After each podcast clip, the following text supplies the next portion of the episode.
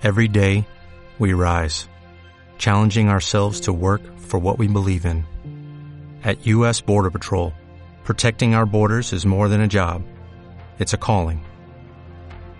Agents answer the call, working together to keep our country and communities safe. If you're ready for a new mission, join U.S. Border Patrol and go beyond.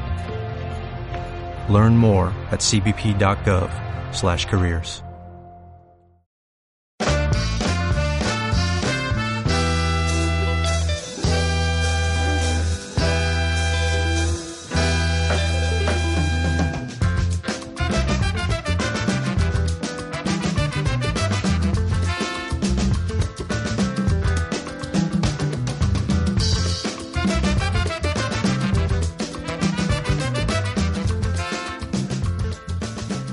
Hola a todos, soy Germán Terán y este es un espacio que tengo en mente desde años, varios años atrás, pero que por alguna razón recién ve la luz el día de hoy. Actualmente vivo en Lima, en Perú, lejos del alcance de cualquier misil intercontinental, a diferencia de muchos de ustedes. Y vivo aquí por un fuerte compromiso social que me motivó a dedicarme a la docencia universitaria. He trabajado los últimos seis años con el objetivo de llevar el mundo a mis estudiantes. Y lo hago porque creo en el poder transformador de la educación.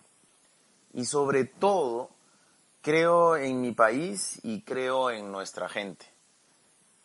Creo además que podríamos informarnos mejor sobre lo que sucede hoy en el mundo no solo por un tema de eh, cultura general, sino porque al ser un país primario exportador, sino dependiente y relegado del liderazgo regional, nuestra exposición al riesgo es alta y nuestra capacidad de influir en el sistema internacional en este momento y bajo las circunstancias actuales es mínima.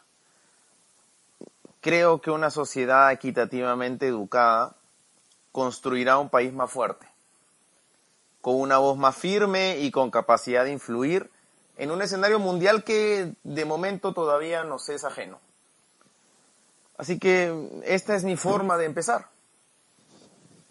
Siempre, y al menos desde el colegio, cuando estaba muy chico, tuve una columna desde la cual expresarme abiertamente.